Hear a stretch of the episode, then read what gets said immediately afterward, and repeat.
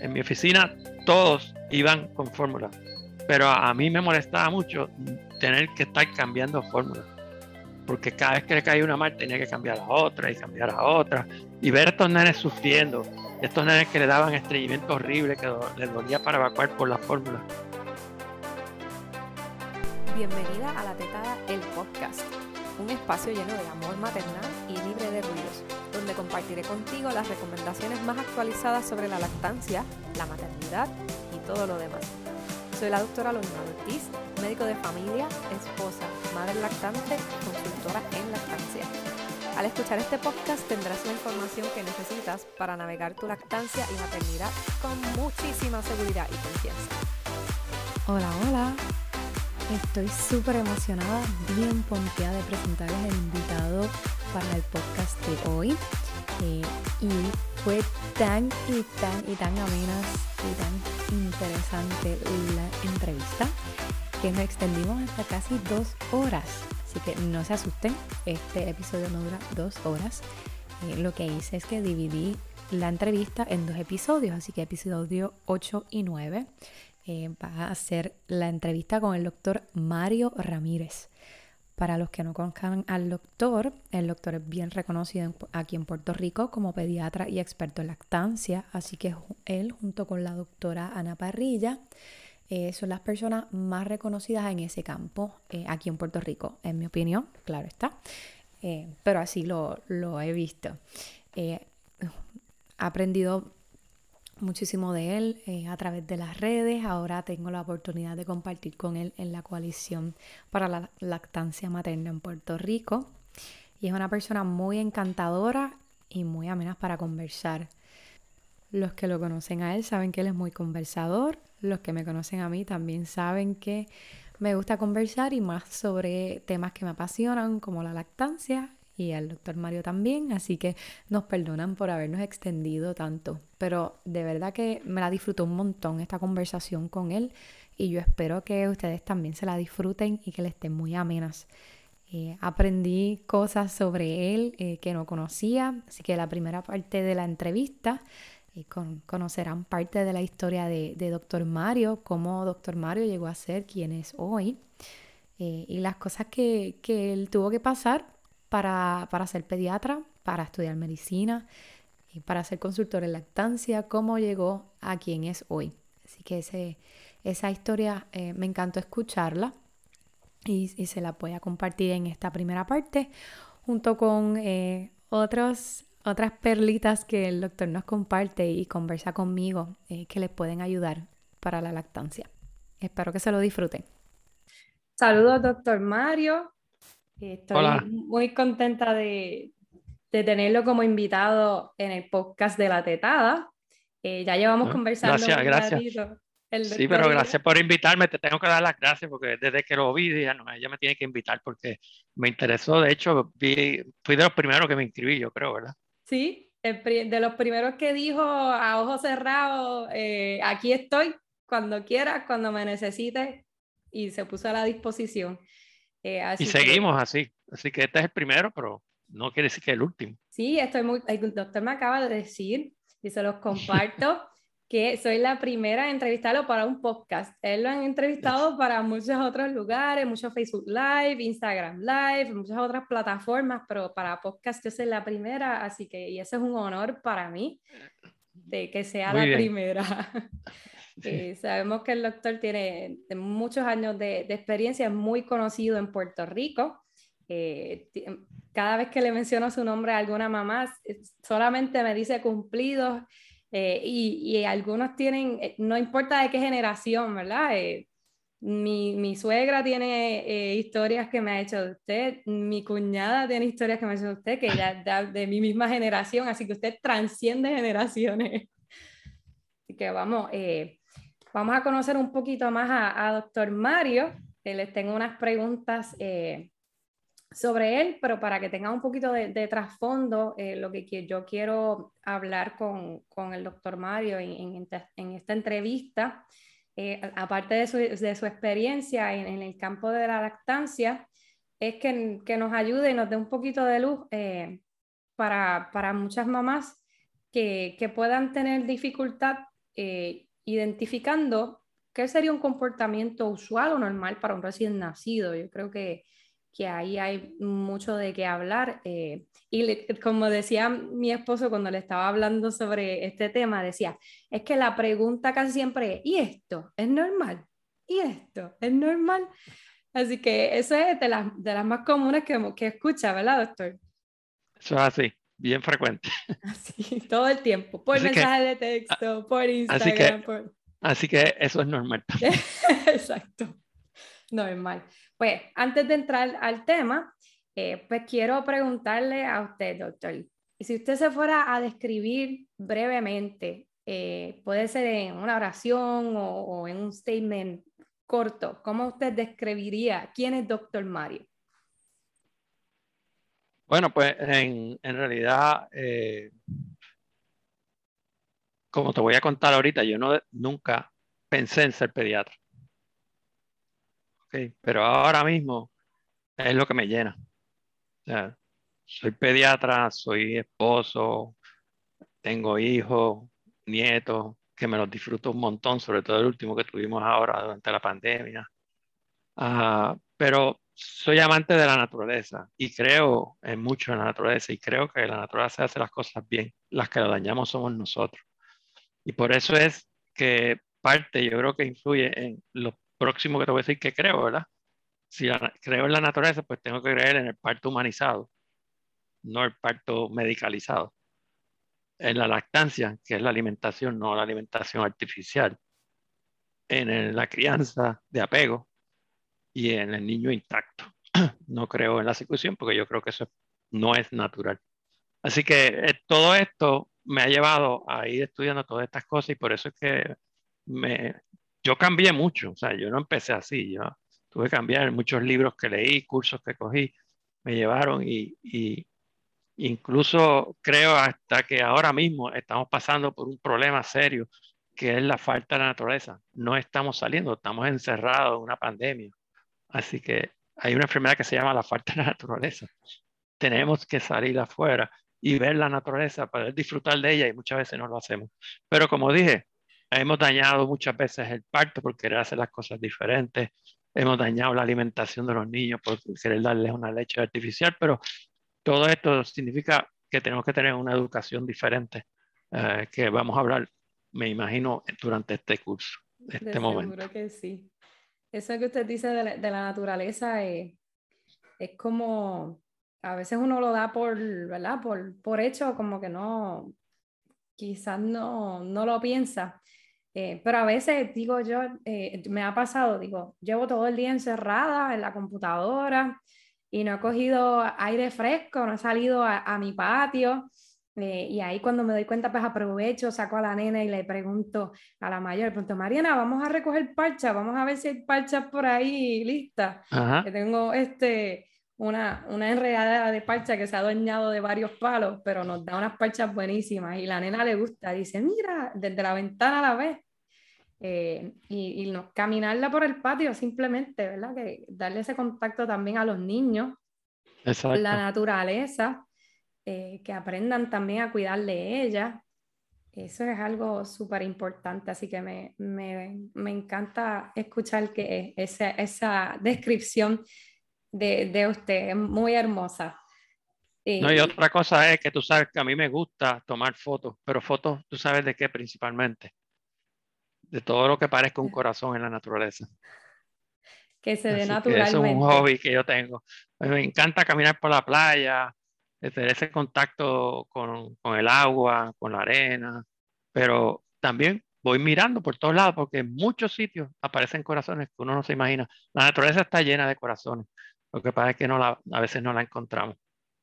Hemos perdido ese, ese contacto, ¿verdad? El poder identificar eh, esas cosas que, que están ahí, gratuitas, ¿verdad? No, no tenemos que, sí. que pagar por ellas, por obtenerlas, se nos da gratis. Oye, esto yo creo que, que, en todo el tiempo que llevo, eh, ¿verdad? Escuchándolo en los últimos años que, que, lo he visto en las redes sociales, etcétera, no, yo no recuerdo haberle escuchado dónde usted estudió, eh, dónde hizo residencia. Para mí como médico, ¿verdad? Este, que, que, comparto con otros compañeros y colegas, pues me gusta saber, ¿verdad? De, de dónde salen. Eh, ¿Me puede contar un poquito sobre eso? Sí, yo estudié aquí en, la, Universidad de Puerto Rico, en la UPI. ahí hice ciencias naturales. Ah, apliqué para entrar aquí al, a la Escuela de Medicina de Puerto Rico. Ah, quedé como alterno. Eh, así que, eso quiere decir que estaba pendiente a ver si alguien no entraba para yo entrar. Y estábamos en la época de la guerra de Vietnam. Y me notificaron que estaba pendiente a irme para el ejército, a no ser que pudiera probar que había entrado a una escuela de medicina. Así que con, con ayuda de otras personas y de mis padres, pude conseguir y decidí irme para España, porque aquí estaba alterno y no sabía si me acuerdo, no era seguro. Así que decidí irme para España. Yo tenía un amigo mío que estaba estudiando en Valencia, eh, medicina, que se había graduado conmigo de high school. Y le escribí y me dijo, pues vente para acá. Eh, y me dio la dirección de él en Valencia. Y ahí yo me acaba de casar, estaba acabado de casar. Así que mi luna de miel fue viajando para España.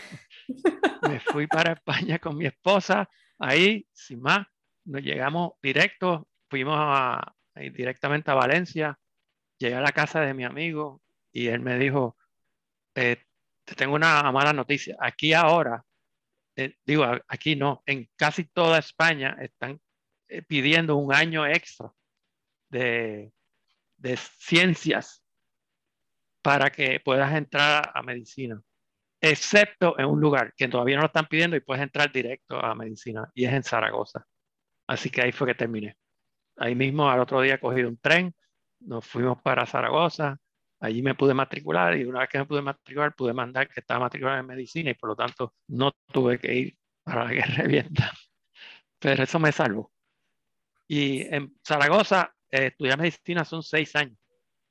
Así que tuvimos seis años por allá. Eh, a mí me encanta, mi, mi esposa es española, pero yo la conocí en Puerto Rico.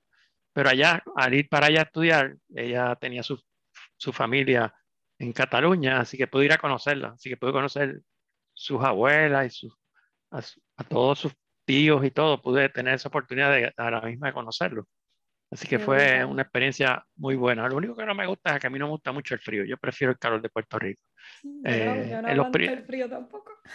El primer, el primer año allí fue horrible porque se me hicieron lo que yo le llaman sabañones. Todos los, todos los dedos de las manos se me hicieron unas úlceras horribles. ¿En qué área de eh, España queda Zaragoza?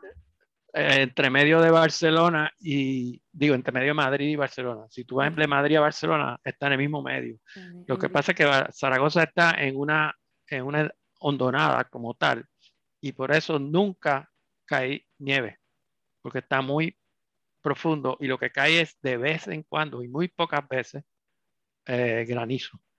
Pero como también tiene unas montañas al lado, lo que más afecta en Zaragoza es el lo que yo le llaman el moncayo.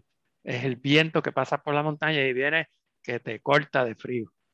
Así que, pero nada, me acostumbré, después supe cómo ponerme a abrigarme bien, eh, después hasta me iba caminando a veces hasta la, hasta la escuela de medicina, poquito a poco. Eh, como ese, fíjate que ese año dijeron que ese era el único sitio donde te aceptaban sin hacer un año extra. Por lo tanto, ¿qué pasó? Allí terminamos un montón de puertorriqueños y cubanos que fuimos ese año. Así que nosotros hicimos después grupos de, de jugar baloncesto, de, de, todo. De hecho, ahí fue una de las primeras veces que yo aprendí, o aprendí no, o traté de empezar a jugar tenis, que es mi deporte favorito ahora mismo, porque es lo que más juego ahora. Así que eso lo empecé allá, estando estudiando medicina, con una pared. Con una, ajá, que era como, no era con, en, pareja, era como... no, empecé con pared. Nombre, ¿no? Como racquetball. Bueno, era así, pero no era la racquetball, era, era jugar tenis, pero dándole a la pared y después me fui a jugar a, a, las canchas, pero no sabía, ni cogí clases ni nada, simplemente que me gustó. Y de ahí para adelante, pues me ha gustado mucho. Tuve en Zaragoza seis años. Después, bueno, ahora escuchándolo, a mí me encanta el tema de compararlo, la educación de la, y el sistema de salud de distintos países, así que voy a tener que hacer otro episodio con usted hablando sobre eso. pues me interesa mucho el, el tema este, y, y pienso que, que Estados Unidos y, por ende Puerto Rico se puede venir, beneficiar de, de, de, esos seis años. En Cuba también son seis, seis años eh, y en otros, eh, creo que Inglaterra también, así que eh, es, es, interesante cómo se diferencia la, la, educación médica en otros países y en otros sistemas de salud. Para, para residencia entonces regresó a Puerto Rico. Entonces tuve que venir a Puerto Rico cuando llegué a Puerto Rico a, por haber estudiado fuera eh, no, era, no, era, tan fácil entrar. Eh, tenía que buscar un internado reconocido, así que lo primero que encontré, porque no había nada en ese momento que yo llegué, y fue un amigo mío que me dijo, vente, vámonos allá, nos fuimos al Hospital Regional de Bayamón. Eh, me fui de voluntario, un contrato de un dólar para trabajar allí, para por lo menos hacer algo, porque no tenía nada que hacer. pero estando ahí, empecé, estuve como tres meses pero este mismo amigo me dijo, mira, en Ponce eh, reconocieron la, el internado, así que el que yo estaba haciendo no era reconocido, era solamente para yo coger experiencia. Como usted dice reconocido, es acreditado. Acreditado, estaba acreditado. Este de donde yo estaba aquí todavía no estaba acreditado. Sí, era lo que le llamamos, o todavía hoy día le llamamos internados criollos. Sí, exacto. Internados criollos. Y entonces, pues, pues entonces yo dije, pues no me voy a quedar aquí porque para qué quiero seguir un año si puedo irme a Ponce. Y se lo dije a mi esposa y digo, no, bueno, ya fuimos a Zaragoza, que vayamos a Ponce. Así que, y, y, yo tuve mis dos primeras hijas en España. Nacieron allá. De hecho, llegaron a hablar con la Z de los españoles. Son españolas. Sí. Así que con mis dos hijas y mi esposa cogimos rumbo de nuevo y nos fuimos para Ponce. En Ponce entré al hospital de distrito, el viejo, que está allí, eh, que tenía un... El distrito Lo que era San Lucas al principio. Eh, no sé cuál se llama ahora, pero eh, tuve que estar allí ese, año y toda, toda mi vida yo había pensado en ser medicina interna. Nunca en mi vida había pasado por mí la palabra pediatra. Yo tenía medicina. De hecho, yo me acuerdo siempre de una de las cosas que me decía desde pequeño. Mi abuela me decía, cuando yo estaba jugando ahí con todas las cosas y los juguetes, decía, ten cuidado, cuida tus manos, porque tus manos van a ser importantes porque tú vas a ser médico. Eso me lo decía desde chiquito. Mi papá, en paz descanse, era dentista. Y él me dijo, porque tú no eres dentista, y sabes que no me gusta. Que te, he visto lo que tú haces y no. No, me gusta lo que tú haces. Así que me fui por medicina, pero fíjate, nunca había pensado en pediatría. Lo que pasa es que ahí, ahí fue que vino la diferencia cuando fui a Ponce. Cuando fui a Ponce eh, me tocó hacer, era lo que llaman un internado rotatorio, ¿verdad? Donde tú vas a pasar por todas las especialidades eh, que eran, el, el orden que me tocó fue eh, comenzar por, la primera fue obstetricia, después me tocó cirugía, después me tocó pediatría y después medicina interna. Cuando fui a obstetricia, uh, me llamó la atención los partos, pero a mí no me gustaba uh, hacer cirugía. Uh, ni nunca me ha gustado. La inclinación de, de, obstetricia y ginecología está dentro de las quirúrgicas. Sí, exacto. Así que, Así que no tuve, eh, me gustó, pero no, no, me, no me atraía. Y de hecho, cuando el médico que estaba allí, el residente, me decía, este, ¿qué tú quieres ir? ¿Irte conmigo a sala o quedarte en, sala de parto y esperar, ah, esperar, los partos que lleguen? Y pues yo me quedo en sala de parto porque no me interesa ir a, a cesárea. Y de hecho tuve una suerte bien grande porque ese, ese primer día me soltaron solo porque había un solo residente. Así que yo como interno me quedé solo en sala de parto, solo, sin tener mucha experiencia en parto pero ¿qué pasa? En esa época, que antes eran, eran las enfermeras parteras, no eran enfermeras parteras, pero eran enfermeras que hacían parto. Eh, las enfermeras fueron las que se encargaron de mí. Me dijeron, vente, te voy a enseñar lo que es un parto. Y ellas conmigo y se sentaban conmigo y hacían, ellas hacían el parto, y decían que yo lo hacía, pero estaban ahí, me enseñaron de todo. de hecho, el primer día yo me acuerdo que hice como cuatro o cinco partos y me dieron, vete a dormir. Y yo me fui a dormir. Y entonces cuando me levanto por la mañana, digo, adiós, no vienen más partos. Sí, doctor, lo que pasa es que no lo despertamos, es que nosotros lo hicimos. Mira, aquí tiene todos los récords y me enseñaron como 10 récords. Mira, por eso esas enfermeras son ángeles. Sí, no, eran tremendas, las hacían bien y me enseñaron. No tuve problema, gracias a Dios que estaban ahí porque el residente no venía, el residente tenía que estar atendiendo sala emergencia y cesárea. Y era uno solo. Tenía otra, carga y otro, otro rol. Pero nada, yo siempre estuve bien contento con la enfermera. De hecho, siempre en toda mi vida he apreciado mucho el trabajo de las enfermeras, que, que creo que es sumamente importante y son las que llevan, las que corren los hospitales prácticamente. Así que después de eso, sí, después de eso me tocó cirugía y ahí el, residente me dijo, bueno, ¿qué tú quieres? ¿A ¿Pasar visita a los que están operados o irte conmigo a hacer operaciones? Pasar ¿Qué tú crees que yo dije? Pasar visita. Pasar visita. Lo mismo que dije yo en mi rotación de cirugía, no te preocupes, yo los veo todos, te hago las notas del día y cuando tú salgas de sala va a estar todo planchado. Ah, así mismo hice yo. me fui para allá. Pero fíjate, cuando me tocó ir a, a pediatría, que nunca había pensado nada en pediatría, el, sobre todo eh, la rotación en nursery, viendo los bebés que, eh, que yo había atendido antes en el parto, pero llegaba a nursery, ah, me empezó a interesar mucho. Digo, contra esto, esto es algo que yo no había visto. Y empezaron a, cuando tuve que tratar toda esa por pediatría, es que me quedé como que enamorado. Digo, wow, esto yo no lo había pensado nunca, pero esto la verdad que me llama. Pero dije, como todavía me queda una rotación, que es la que yo quiero hacer, la de medicina interna, voy a esperar para entonces decidir cuando ya haya visto los cuatro.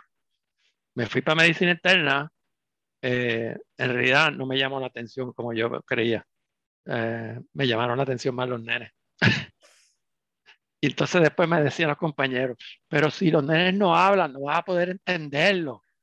¿Para qué tú quieres hacer pediatría? dice, bueno, pero es que los adultos hablan, pero entonces me dicen tantas cosas que me, enredan más todavía. Además, las mamás sí hablan y la mamá casi siempre dice las cosas correctas y saben lo que está pasando. Y una de las cosas que, usted utiliza, la frase, los bebés sí hablan. A cada rato nos dan señales, todo, así nos dan señales nos dice, nos prueba lo contrario. Eso, por eso es, si los bebés hablaran, es mi, mi, frase favorita. Pero nada, ahí fue que decidí hacer pediatría. Ah, claro, para hacer pediatría es otro cuento un poquito más largo, pero te lo voy a hacer más corto. Cuando, hice, cuando terminé, me tuve que ir, eh, yo quería, ahí decidí hacer pediatría. Así que me fui al regional de Bayamón otra vez de nuevo, donde yo había estado antes, pero ahí estaba, eh, que pan descanse la doctora Candelario, que estaba empezando un, una residencia de pediatría eh, acreditada por primera vez en Bayamón, que no lo había. Y yo me fui y me entrevisté con ella y ella me dijo, ah, como tú estudiaste en España, tienes que hacer un año obligatorio. Y además yo estoy empezando esto ahora, así que no te recomiendo que empieces este año. Te recomiendo que esperes un año porque ya para el año que viene está más establecido cómo es que lo vamos a hacer. Y tú serías el primer año, eh, o sea, tú empezarías el primer año como tal, que son tres años, como tal de pediatría, y sería mejor que empezar el año que viene, no ahora, porque ahora estamos todavía como que eh, arreglándolo todo y estabilizándolo todo. Pero tienes que hacer ese año obligatorio para, para el gobierno, para poder sacar mi licencia, porque había estudiado fuera. Así que ¿a dónde fui? Pues me tocó irme para Dorado. Pipa Dorado.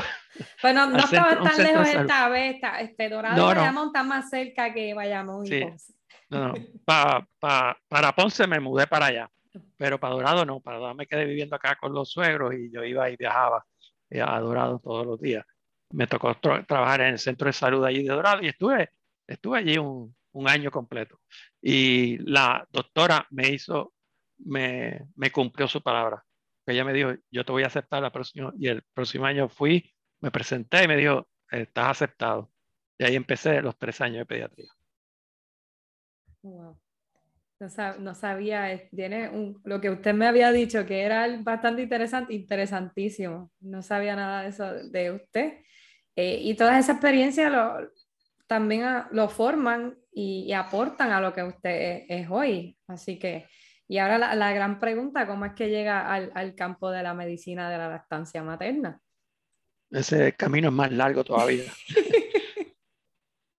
Pero te voy a dar dos o tres clues nada más. Primero, me encantó el nursery. O sea, me encantó trabajar en nursery. Cuando yo estaba en, pediatría, lo más. De hecho, había una rotación que uno podía hacerla dos veces. Uno lo escogía. Y yo escogí la de nursery, hacerla dos veces. Así que me encantó el nursery. Me encantaban los bebés, los recién nacidos. De hecho, en ese momento yo no lo supe, pero ahí yo vi los primeros eh, alojamientos en conjunto en mi vida. Bebé y mamá se quedaban juntos, pero ¿sabes por qué? No era porque era norma, es porque tuvimos una epidemia de salmonela en los nursery que se morían los bebés continuamente y no podíamos dejarlo en nursery, teníamos que sacarlo y ponerlo con las mamás. Y fue una cosa horrible la que pasamos, porque fue bien difícil lograr sacar hasta que no se pudo cerrar todo y limpiar todo. Pero, pero vi alojamiento en conjunto en ese momento que yo no sabía ni lo que era. Porque tú sabes que antes todos los bebés se quedaban en nursery. Oye, y le, pregunto, doctores, ahora me surgió algo eh, que ahorita hablamos, que escucho mucho podcast. En un podcast escuché de que incluso llegaron en algún momento de la historia, llegaron a dejar a los bebés recién nacidos en PO por casi 24 horas. Eso es así. ¿Qué se hacía antes? Y, no, y no se morían de hambre ni le bajaba el azúcar, ¿verdad? Ni le bajaba el azúcar. Que conste. Que conste. Para que tú veas. Se, nos olvidó Tenemos que estudiar la historia. Sí. 24 horas, MPO 24 Pues qué bueno confirmarlo con alguien que lo vivió, porque yo a mí lo escuché eso y eso me voló la mente. Yo, y ahora estaba un par de horas sin pegarse a la teta y todo el mundo corriendo porque le va a bajar el azúcar al bebé, no le va a bajar nada. Bueno, es que los bebés normales, claro, le pueden bajar al que tiene problemas. Si tú tienes un bebé con problemas, un bebé bien prematuro, o tiene un bebé de una mamá diabética, eso sí le puede bajar y si tienen una infección. Pero un bebé normal lo que hace es que le baja el azúcar normal y después le sube solito. No hay que hacer nada. Exacto, no hay que hacer nada. Lo que pasa es que nos metieron eso de que hay que hacer algo rápido. Sí, sí, lo tenemos bien engranado. O sea, una de las cosas que más le sube el azúcar a un bebé no es el calostro. Pero otra cosa que no hacen en los hospitales el es poner bebé encima de la mamá piel con piel. Tú le pones piel con piel, le quitas el estrés, no gasta energía, no le baja el azúcar. Te lo llevas para el y lo pones en estrés y le va a bajar el azúcar. No lo digo yo. Claro. el pobre muchacho está allí sufriendo que no tiene a su mamá. Pero nada, eso lo viví y era así.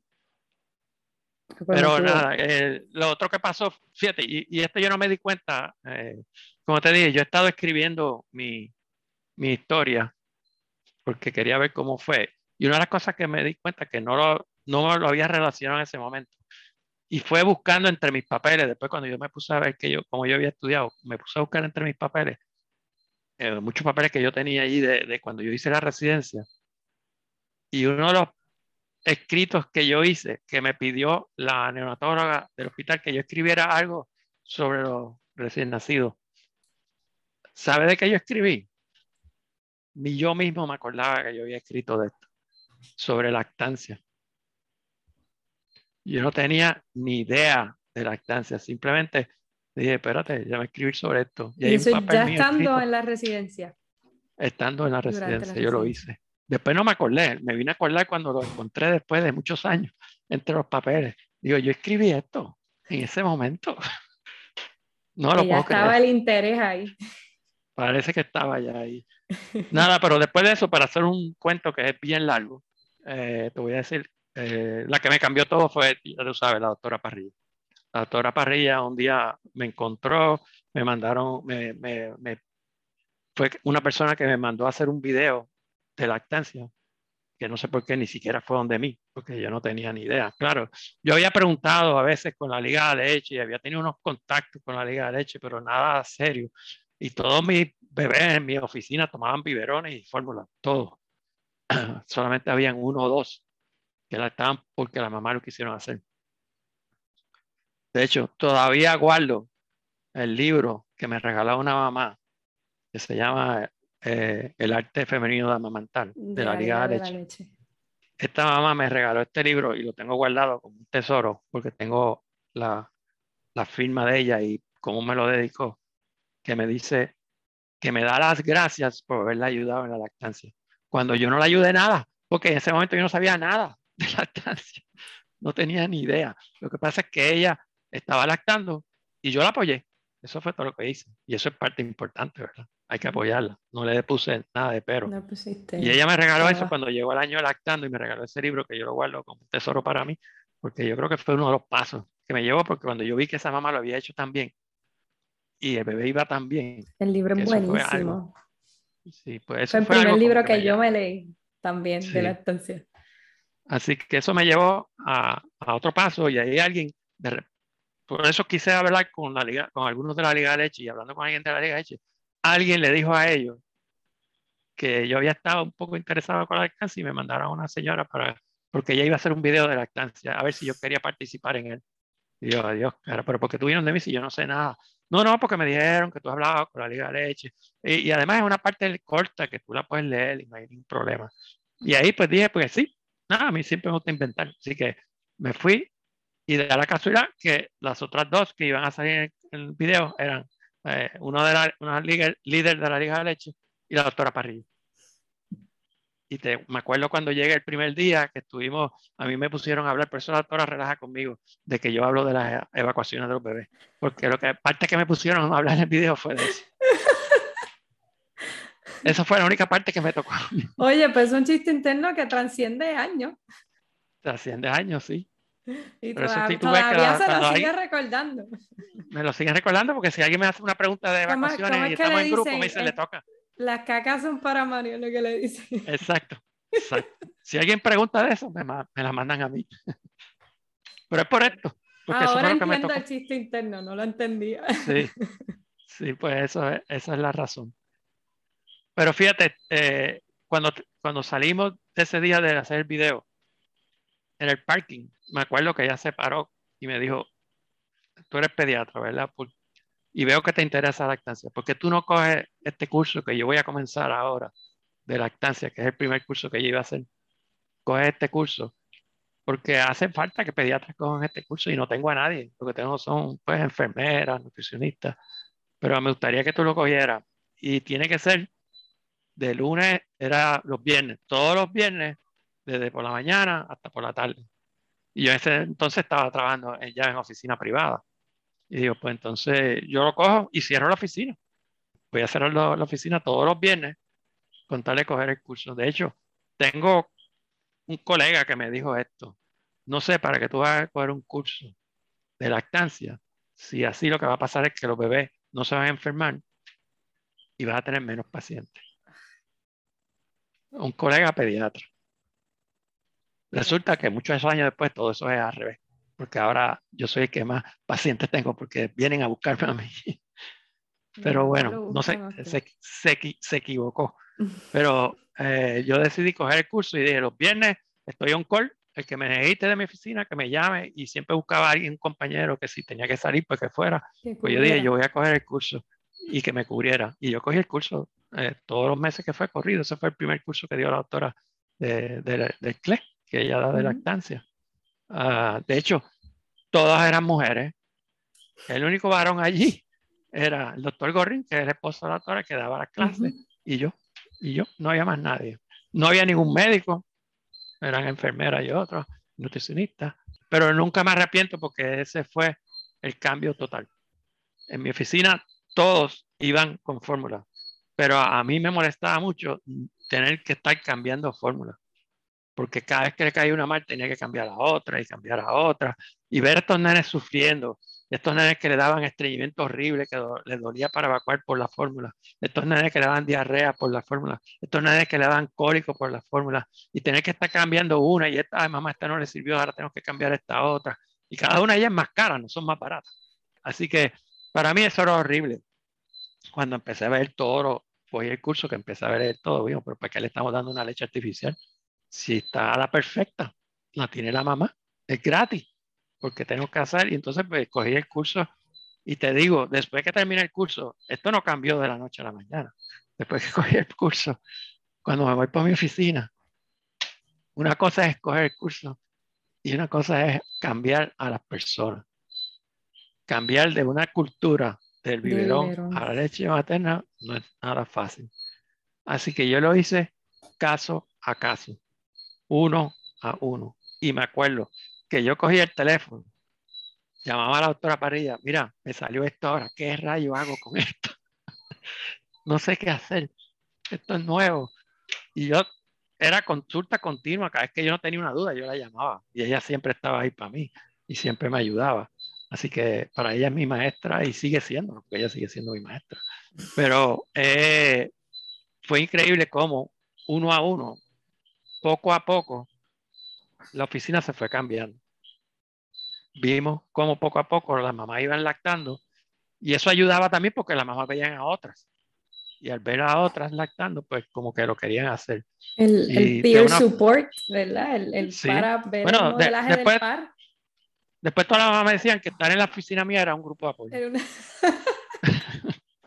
Porque se hablaban unas a las otras y olvídate allí. Que era terapéutico, que, no era esperar realmente, era algo terapéutico. No, no. Eh, muchas veces ya llegaban casi curados cuando llegaban de mí. Porque ya la otra había dicho, no, esto y lo otro, y habían dicho de todo y estaban ahí súper contentas. Pero nada, eh, fui cambiándolo eh, dramáticamente y te digo, tomó, dio trabajo, pero logré cambiar. En mi oficina después ya tú no veías biberones prácticamente era todo el mundo en lactancia, no había nadie en biberón.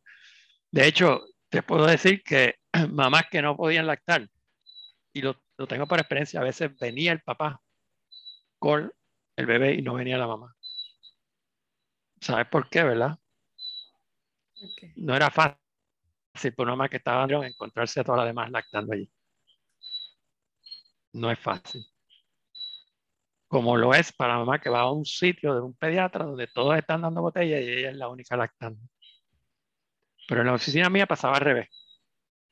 La que llevaba con botella era la que la veía Y yo no estoy a, favor de eso. Yo creo que cada mamá hace lo que pueda. Si le pudiste dar una gotita de leche materna, eh, bienvenido sea, eso es lo más que pueda, tratamos de ayudar a la más que puedan, porque sabemos que no es fácil, no es fácil nos ponemos esas presiones sociales, nosotras, o sea, en, la maternidad nos, nos, comparamos mucho, estamos pendientes a los hitos del desarrollo, a qué edad tu bebé caminó, a qué edad tal cosa, así que desde, desde el inicio como que nos ponemos mucho esa presión y, y ahora que usted lo dice, de verdad que no debe ser fácil para esa mamá, ¿verdad? Entrar allí este, y quizás por su mente pensar que, que, que fracasó. Exacto. Que fracasó. Y, y, usted se lo recuerda constantemente, ¿verdad? Tú no fracasaste, el sistema te fracasó. Eh, es que la, la, que yo le digo es que la culpa no es tuya. La culpa es del sistema, los médicos que estuvieron alrededor tuyo que nadie te ayudó. O sea, no es la culpa tuya. Hay, un, hay, un, hay un, una conferencia que yo cogí con la doctora Parilla acabando de lactar que todavía me cambió más todavía mi forma de pensar, porque ahí empecé a pensar más en el parto también, es que cuando ella puso, ella me invitó a una conferencia que iba a dar en el hospital de Lashford, ella iba a dar una conferencia allí eh, que era para médicos y enfermeras, y cuando fui, el único médico era yo, el único enfermero, todo lo demás era enfermera. Pero eh, cuando vi el video donde ella puso el gateo hacia el pecho, donde el bebé gatea y se pega solo, Ah, mira, a mí se pusieron los pelos de punta y digo, ¿cómo es posible que nunca hemos visto esto? ¿Cómo es posible que no hemos logrado esto? Y se puede, y es lo natural. Y eso me cambió como que estamos haciendo mal las cosas en los partos. Estamos separando los bebés, nos los estamos llevando. Yo mismo lo hacía, yo me los llevaba. No podemos hacer esto. Y eso me hizo cambiar más todavía. Por eso me puso a leer mucho también sobre el parto y lo que es el parto humanizado, lo que es un parto natural Ah, así que eso también me ayudó a cambiar el, punto de vista eh, que yo tenía. Ya, sí, de verdad que, que usted me lo dice y, me emociona escuchar su historia. Y después de ver dos partos de mis nietos en mi casa, pues ya estoy convencido. Ya yo sé lo que es un parto natural. No lo sabía hasta que no lo vi. Nunca había visto partos naturales, excepto hasta que vi el de mis dos nietos que nacieron en la casa. En la casa es diferente. No digo que tiene que parir todo el mundo en la casa, pero es que hay que hacer algo para cambiar la manera que estamos pariendo. El parto es de la, eh, no es, de, de, los médicos. Sí, mientras el hospital, este, escucho mucho el argumento, ¿verdad? De, parte de colegas obstetras de que, de que el parto en la casa es muy riesgoso. Y yo digo que, que en Puerto Rico, con, yo, háblame con números, cuando, cuando el hospital sea un lugar seguro, en base a su estadística, o sea, la mortalidad eh, materna en Puerto Rico, en comparación al mundo entero, tenemos una mortalidad bien alta.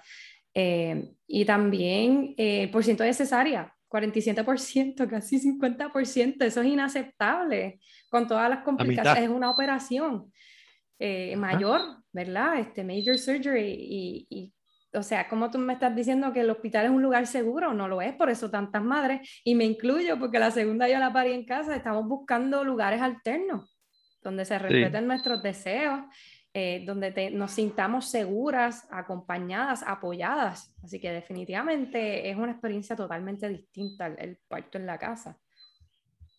Y no es algo completamente diferente, pero eso se podría hacer en los hospitales también si tuviéramos eh, más educación y supiéramos lo que es un parto natural, donde no hay que intervenir. El parto es un proceso natural y cuando intervenimos ya lo sacamos de su proceso natural y ya se dañó hay que dejar solo, la mamá lo puede parir, la mamá es la que lo va a parir, no es otra, y eso de que estén diciéndole, tiene que empujar ahora, no, pero si la mamá sabe cuándo tiene que empujar, no, no es que estar diciéndole cuándo empujar. Y cada vez que hacemos intervenciones, ponerle medicina, yo siempre he dicho, ¿por qué les dicen a una embarazada que no puede tomar medicina ante el embarazo? Porque es peligroso, y en el momento del parto le ponemos cuánta medicina hay. Es como que no, no tiene sentido. Como le dicen en, ¿Y eso afecta al bebé? Un oxymoron, le dicen. Exacto, sí. no.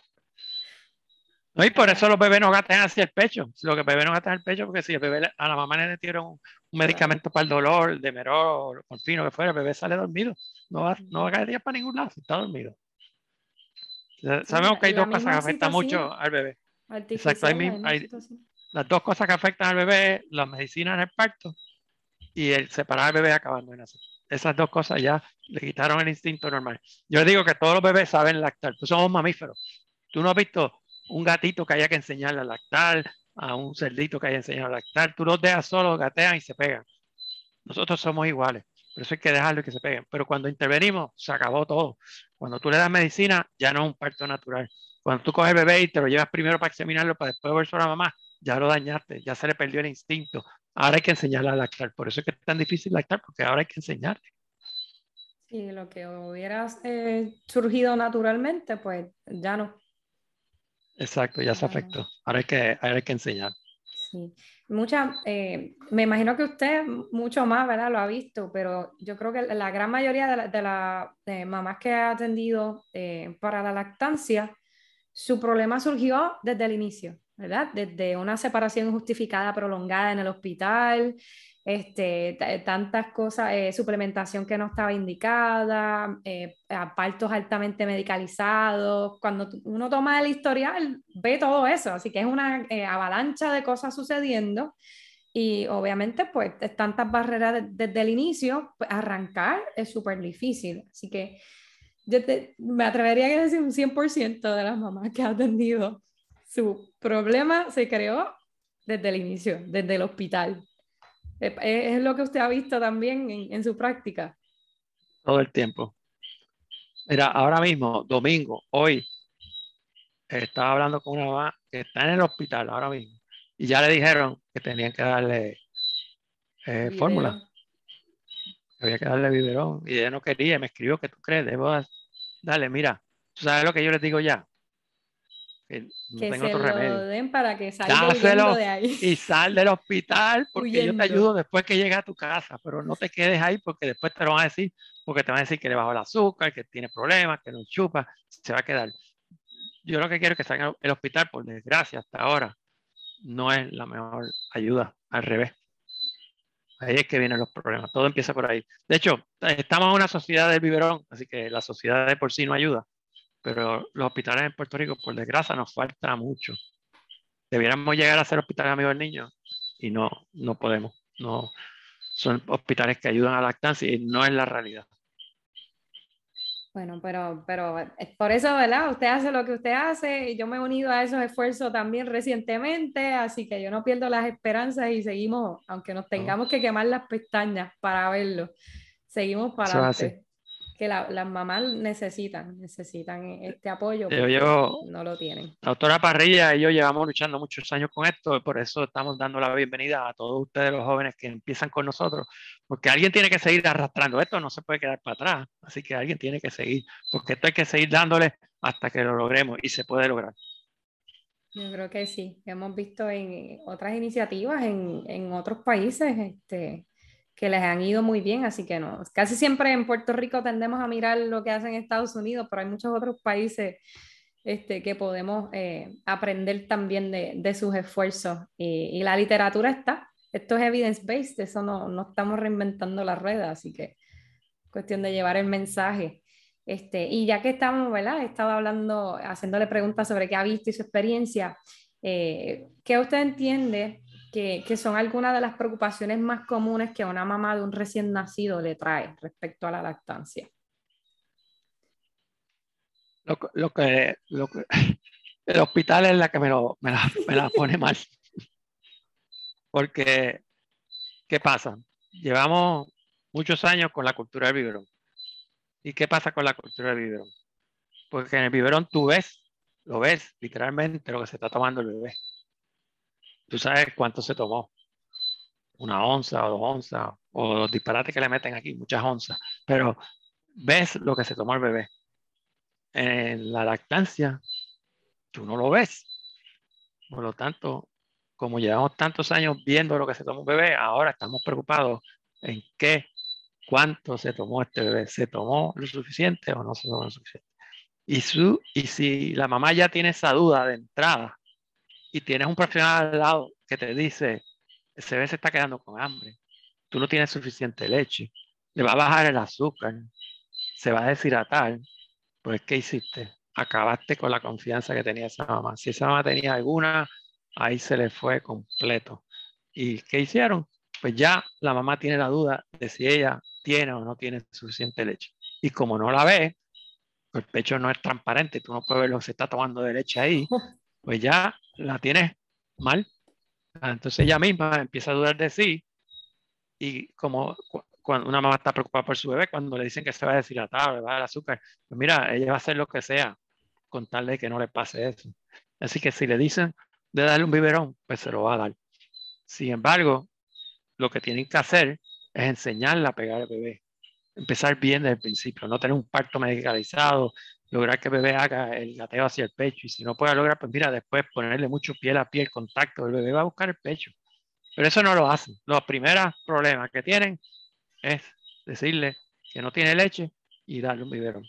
Para colmo, yo he visto enfermeras y médicos que le dicen, pero mira, apriétate, ahí no sale nada.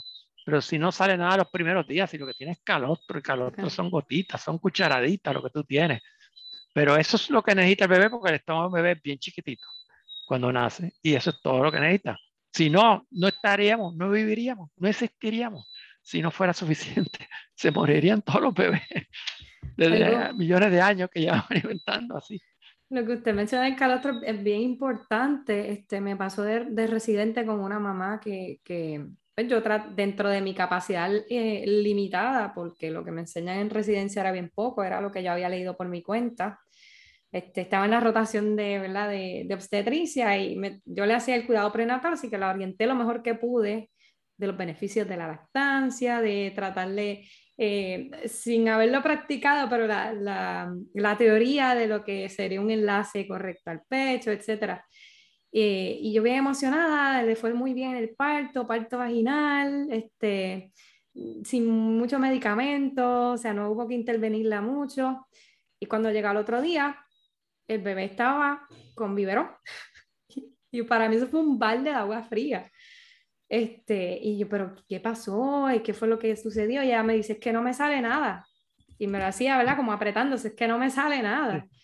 Este, y la enfermera me dijo que si no me salía nada, pues tenía que darle leche para que no le bajara el azúcar. Así que eso que, que usted dice, pues lo viví, lo he visto y, lo viví. Eh, y tenemos esa percepción de que el calostro es es más, eh, sí tiene algo de valor nutricional, pero el propósito principal no es ese. El propósito es, es, es, protectivo. Es proteger a bebé. Está saliendo de un ambiente estéril a un ambiente no estéril. ¿Y qué tiene el calostro? Pues lo que necesita para protegerlo de infección.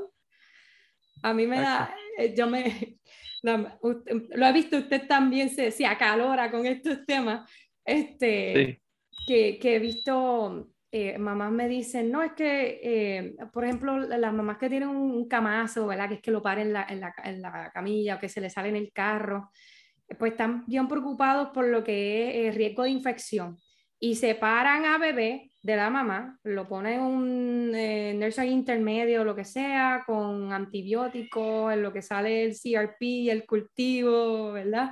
El cultivo de, de sangre, a ver si tiene bacteria o no. Y pues, tú lo quieres proteger de infección, déjalo con mamá, si mamá tiene lo que necesita para protegerlo de infección. Eso es así. exacto. Pero fíjate que, que lo que yo les digo es que esto, hay que entenderlo y lo hemos visto cada vez más. Cuando un bebé nace por el canal vaginal, el canal vaginal está al lado del ano y ahí hay bacterias. No es estéril, pero es que eso es lo que tiene que coger porque el bebé cuando pasa por el canal vaginal va a coger esas bacterias que son de la mamá, que las necesita y eso es lo que va, y ya lo sabemos, que eso es lo que va a colonizar el intestino del bebé con las bacterias buenas de la mamá. No le va a hacer daño, al revés, le va a hacer bien. Pero esas colonias que están ahí, por eso es que los bebés que nacen por cesárea no es lo mismo. Y de hecho, se han visto ya estudios de que los bebés que nacen por cesárea, al no pasar por ese proceso, padecen de otras enfermedades más adelante que, que no lo habíamos pensado antes, que era por eso. Se llama el, el, microbioma intestinal. Estamos hablando todo ese microbioma que lo estamos afectando, pero no es solamente plantar la semilla, la semilla es pasar por el canal vaginal, pero hay que alimentar la semilla y lo que alimenta la semilla es el calostro. Si tú no le das el calostro no va a crecer. Tú le metes una forma, lo dañaste. Ya la microbiota se afectó, ya no es lo mismo, todo se dañó. Así que tiene que ser una combinación de las dos cosas, nacer por parto vaginal y tú poderle dar ese calostro, que es lo que va a ayudar a que esa semilla y todo ese microbiota se forme como debe ser y esos bebés son mucho más saludables. Así que es importante que llegamos a ese calostro y no lo, no lo llegamos. Y después que nace el bebé, lo primero que hay que hacer es ponérselo a la mamá, no es llevárselo para el nursery. Yo viví esos años donde todos los bebés iban al nursery. Yo me acuerdo cuando yo iba al nursery y habían 10, 15 bebés en el nursery. ¿Sabes lo que estaban haciendo cada uno de esos bebés? Nunca se me ha olvidado eso. Cuando yo entraba al nursery, todos estaban llorando. Si están solos, lo separaron de la mamá, acaba de nacer, ellos no conocen a nadie y se lo llevan. Y lo ponen todos allí, ahí solo. Y el que no estaba llorando estaba ido porque no sabía ya qué más hacer, porque no puede, no puede aguantar ese estrés. Así que yo viví eso en el hospital y logré ver el cambio de sacar los bebés del nursery y ponerlos todos con los cuartos de la mamá. La diferencia era del cielo a la tierra. De hecho, cuando tú tienes contacto piel a piel con tu bebé, tú tienes más oportunidad de lactar que cuando te lo llevas para el nursery. Y sabemos que los nursery le meten un biberón, es que se lo van a dar, las enfermeras se lo van a dar. Eh, y, el, y el biberón, que mucha gente dice, ah, no, pero los bebés no se confunden, porque los biberón sí se confunden. No todos, porque no todos los bebés son iguales, no hay un bebé igual. Yo he tenido bebés que le han dado un montón de biberón y se pegan como un general. Pero a veces con uno solo biberón que le da un bebé, a veces ya ese no se quiere pegar más. Y no, tienes manera de saber a quién sí, a quién no. eso no lo sabes hasta que sucede. Y cuando sucede, pues es un problema. Por eso es importante no darle un biberón hasta que no aprendan. Al mes y medio es que después que aprendió a lactar, entonces que podemos introducir un biberón. Pero dárselo en el nursery no es lo mismo. Eh, le, vas le puede afectar y tú no sabes a quién, como tú dices, y vamos a estar afectando la lactancia de por sí. Tras que le mantemos a la mamá que no tiene suficiente leche y después le metemos al bebé un biberón, pues mira, esa es la clave para el fracaso. Ahí está todo. Médicos que no saben lo que están haciendo, enfermeras que quisieran hacer, para mí, yo cuando trabajaba en el hospital, yo le decía a la enfermera, tu labor como enfermera no es alimentar a un bebé, eso le toca a la mamá, es ayudar a la mamá que lo pueda hacer correctamente. Tú debes llevarle al bebé a su, a su habitación y dejárselo allí con ella, y si tiene alguna duda, tú le puedes ayudar, pero tú no lo tienes que alimentar, ese no es tu hijo, ese no es tu labor. Y de hecho, yo hasta le decía cuando estaba en cesárea, ¿cuál es la labor de la enfermera que está en cesárea? Coger bebé y ponérselo a la mamá en el pecho, ponérselo en contacto piel a piel, no, no otras cosas como que echarle gotitas, llevárselo aparte. Yo le digo, no, eso no es tu labor, porque la labor más importante es esa. Y después me decía, doctor, pero entonces que si pongo a hacer eso no va a dar tiempo a escribir el informe. Es que el informe no es lo más importante. Lo más importante es esa conexión que tú puedes lograr con tu mamá, con esa mamá y ese bebé en ese momento. Eso es una sola vez que ocurre en la vida de esa mamá, que tú pares una sola vez. Digo, puedes pararme una vez, pero no es el mismo bebé, siempre es otro bebé. siempre es distinta. Así que eso, eh, todos son diferentes. Así que esa labor era importante, para, para mí era importante llevarle esa... Yo di muchas clases a enfermeras y gracias a Dios pude convencer a muchas de que esa era su labor y después cuando vieron la diferencia de, de trabajo, eh, porque de hecho perdía más tiempo dándole biberones que haciendo su trabajo verdadero, que era supervisar a la mamá para que lo hiciera bien, y ayudar a la mamá y dejarle el bebé eh, con ella todo el tiempo, porque la mamá es la que le toca cuidarlo. Mm. De hecho, una vez me pasó una, una anécdota bien graciosa, porque graciosa y triste a la misma vez, pero eh, el bebé era, me lo pusieron a mí como, como pediatra y yo fui a verlo al hospital y cuando llego al hospital voy a ver a la mamá en el hospital que yo estaba trabajando ya hacíamos alojamientos conjuntos, o sea que los bebés se podían quedar con la mamá. Eso era cuando estamos empezando alojamientos conjuntos. Cuando yo llego le digo a la mamá, ¿y tu bebé dónde está?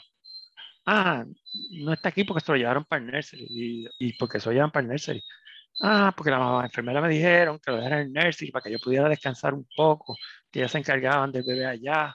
Y yo, pero es que yo acabo de venir del nursery y acabo de ver tu bebé.